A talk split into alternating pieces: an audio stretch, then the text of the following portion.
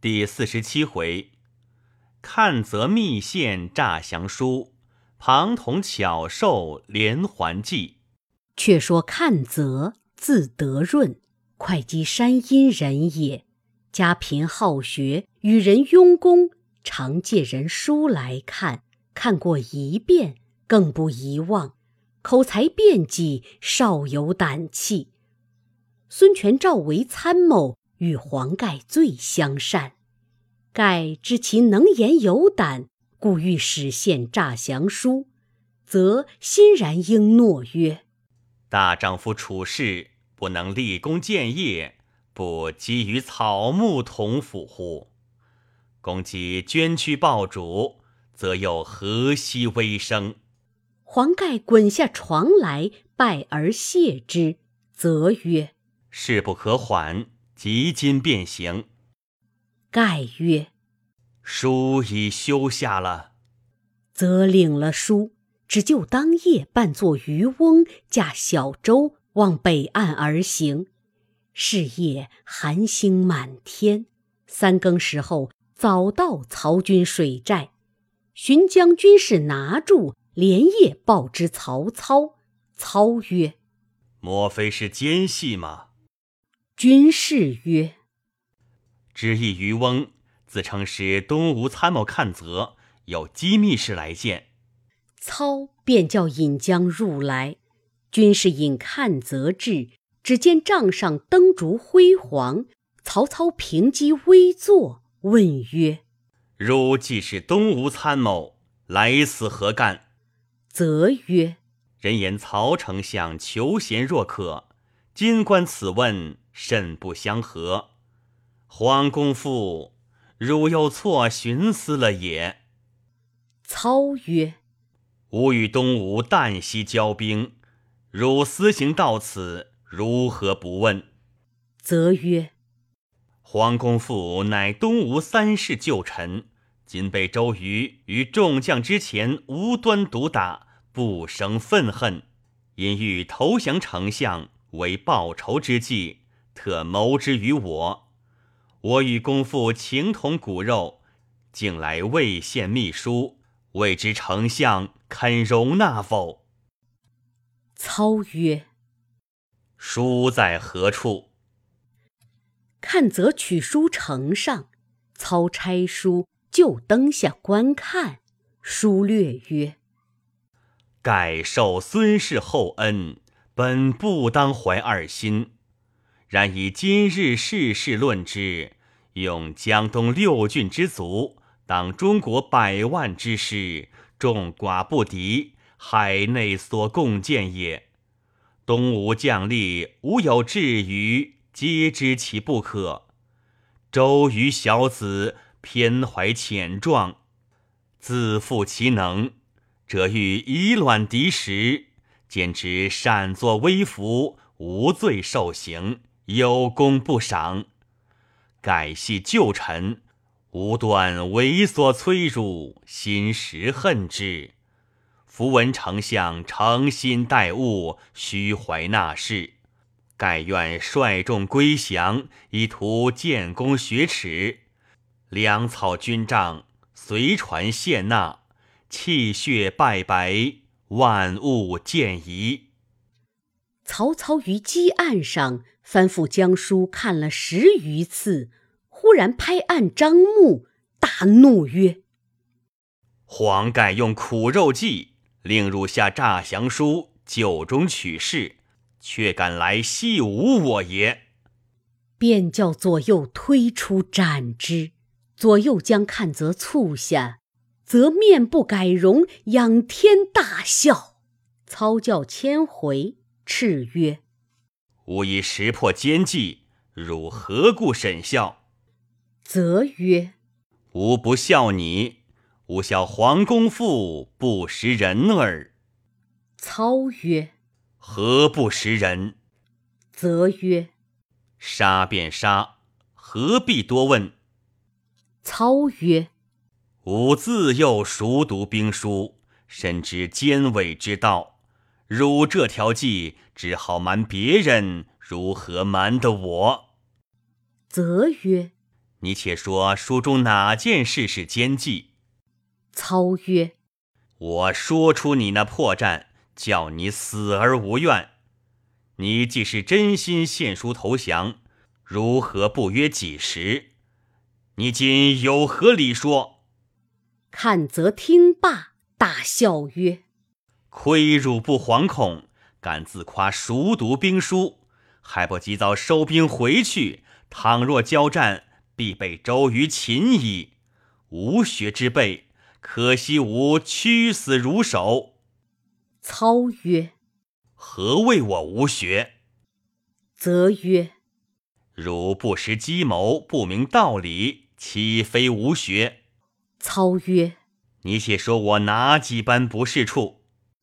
则曰：“汝无待贤之礼，吾何必言？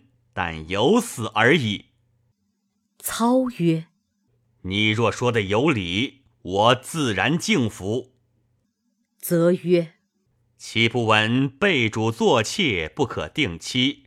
倘今约定日期，即妾下不得手，这里反来接应。”势必泄露，但可去变而行，岂可预期相定乎？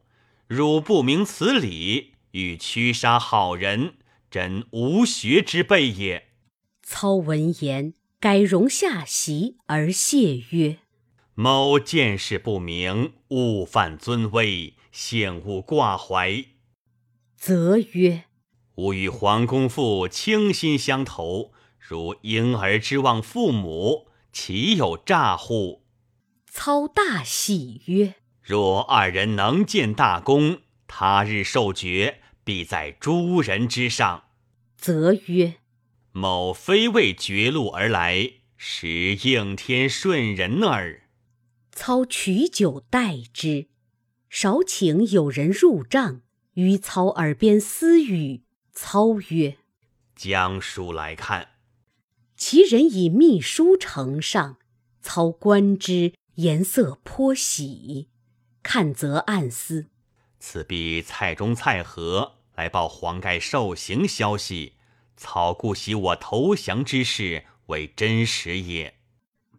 操曰：“樊先生再回江东，与黄公父约定，先通消息过江，吾以兵接应。”则曰：“某已离江东，不可复还，望丞相别遣机密人去。”操曰：“则再三推辞，良久，乃曰：‘若去，则不敢久停，便当行矣。’操赐以金帛，则不受。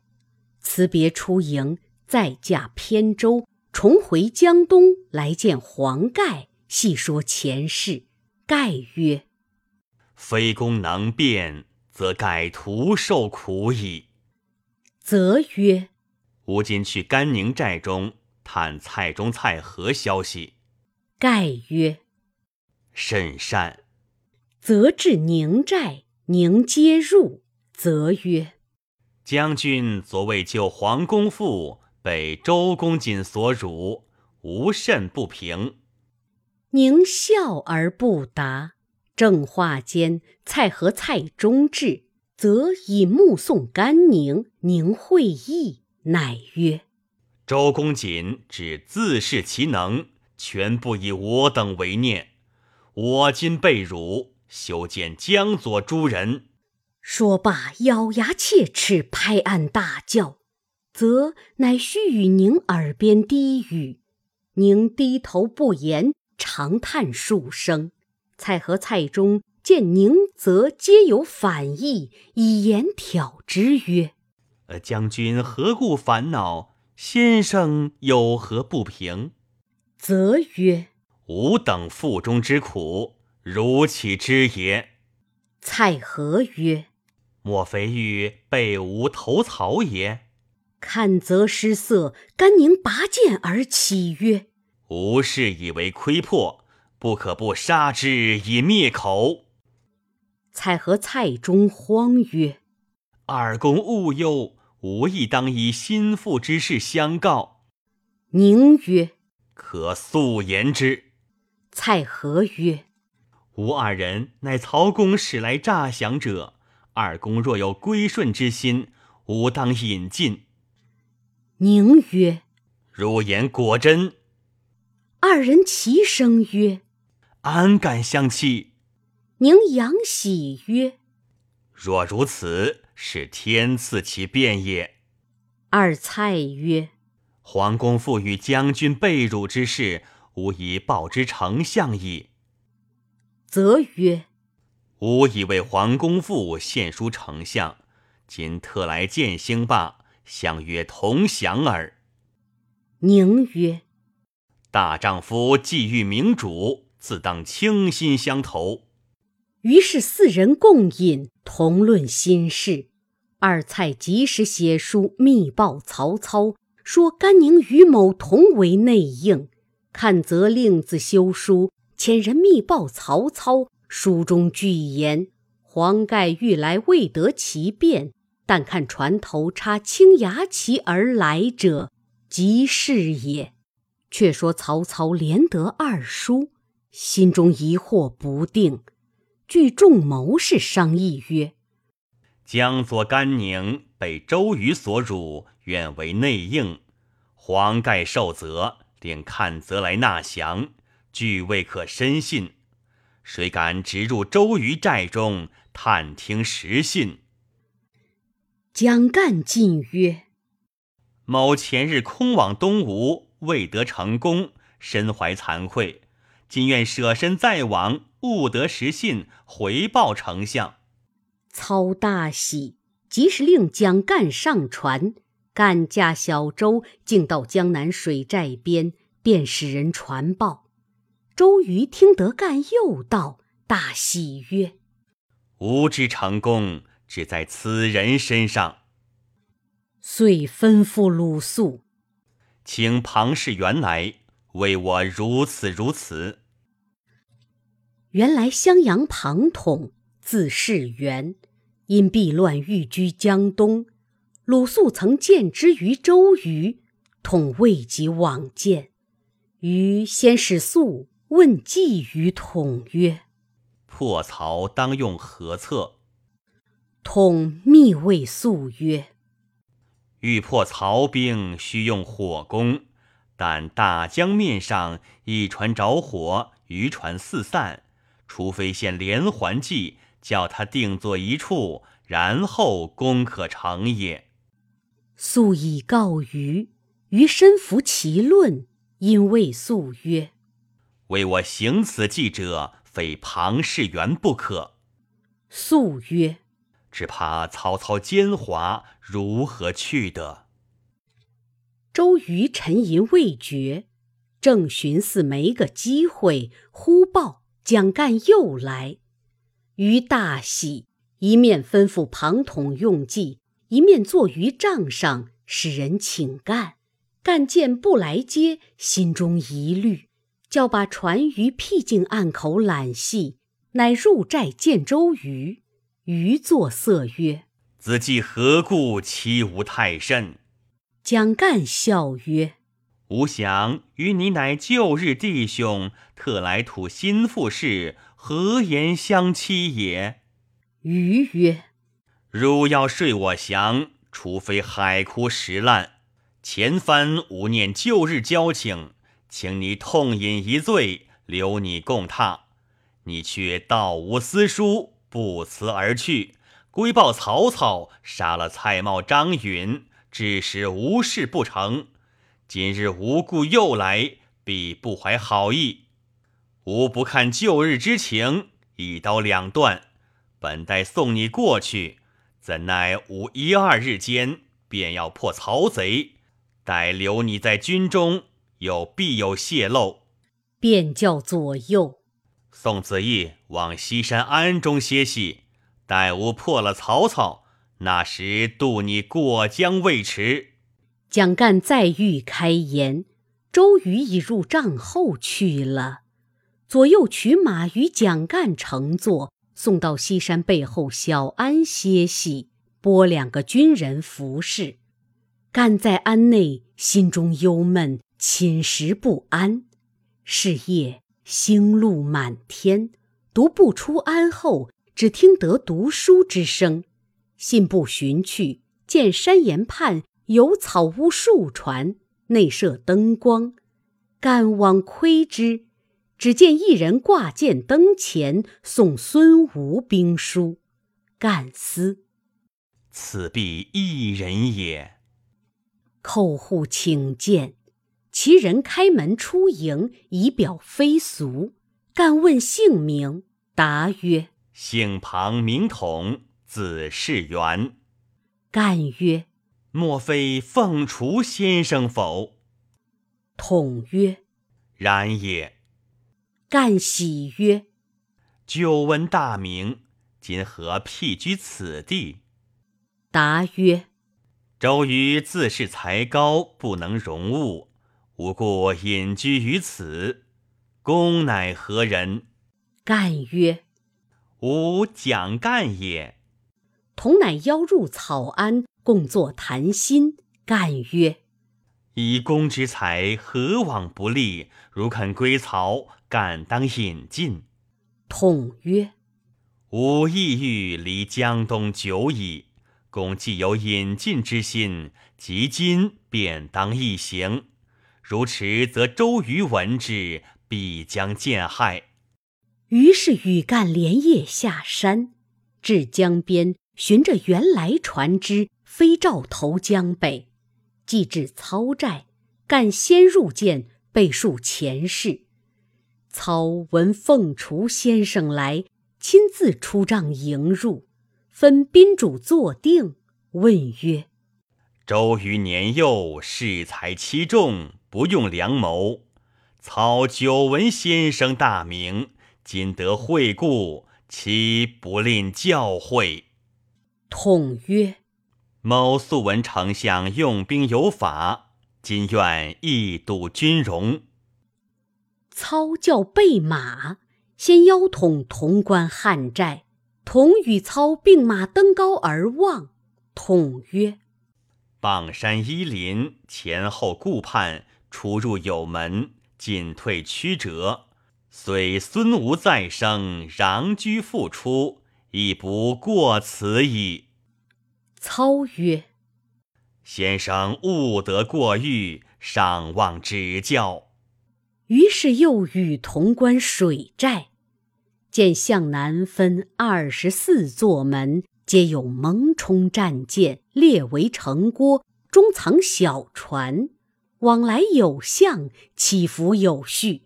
通笑曰：“丞相用兵如此，名不虚传。”因指江南而言曰：“周郎，周郎，客气必亡。”操大喜，回寨请入帐中，置酒共饮，同说兵机，通高谈雄辩，应答如流。操身敬服，殷勤相待。统扬醉曰：“敢问军中有良医否？”操问何用，统曰：“水军多疾，须用良医治之。”时操军因不服水土，俱生呕吐之疾，多有死者。操正虑此事，忽闻统言，如何不问？统曰：“丞相教练水军之法甚妙，但可惜不全。”操再三请问，统曰：“某有一策，使大小水军并无疾病，安稳成功。”操大喜，请问妙策。统曰：“大江之中，潮生潮落，风浪不息。”北军不惯乘船，受此颠簸，便生疾病。若以大船、小船各皆搭配，或三十为一排，或五十为一排，首尾用铁环连锁，上铺阔板，修言人可渡，马亦可走矣。乘此而行，任他风浪潮水上下，复何惧哉？曹操下席而谢曰：“非先生良谋，安能破东吴也？”统曰：“于浅之见，丞相自裁之。”操及时传令，唤军中铁匠，连夜打造连环大钉，锁住船只。诸军闻之，俱各喜悦。后人有诗曰：“赤壁鏖兵用火攻，运筹决策尽皆同。若非庞统连环计，公瑾安能立大功？”庞统又谓操曰：某观江左豪杰，多有怨周瑜者。某凭三寸舌，为丞相说之，使皆来降。周瑜孤立无援，必为丞相所擒。余既破，则刘备无所用矣。操曰：“先生果能成大功，操请奏闻天子，封为三公之列。”统曰。某非为富贵，但欲救万民耳。丞相渡江，慎勿杀害。操曰：“吾替天行道，安忍杀戮人民？”统拜求榜文，以安宗族。操曰：“先生家属现居何处？”统曰：“只在江边。”若得此榜，可保全矣。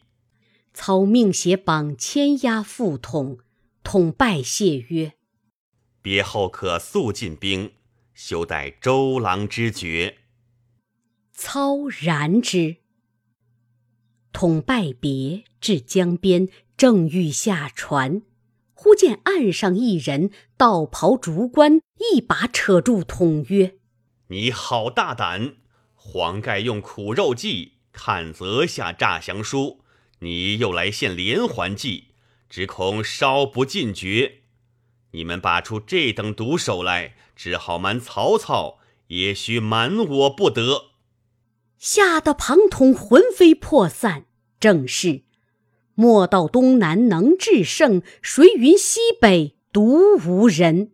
毕竟此人是谁？且看下文分解。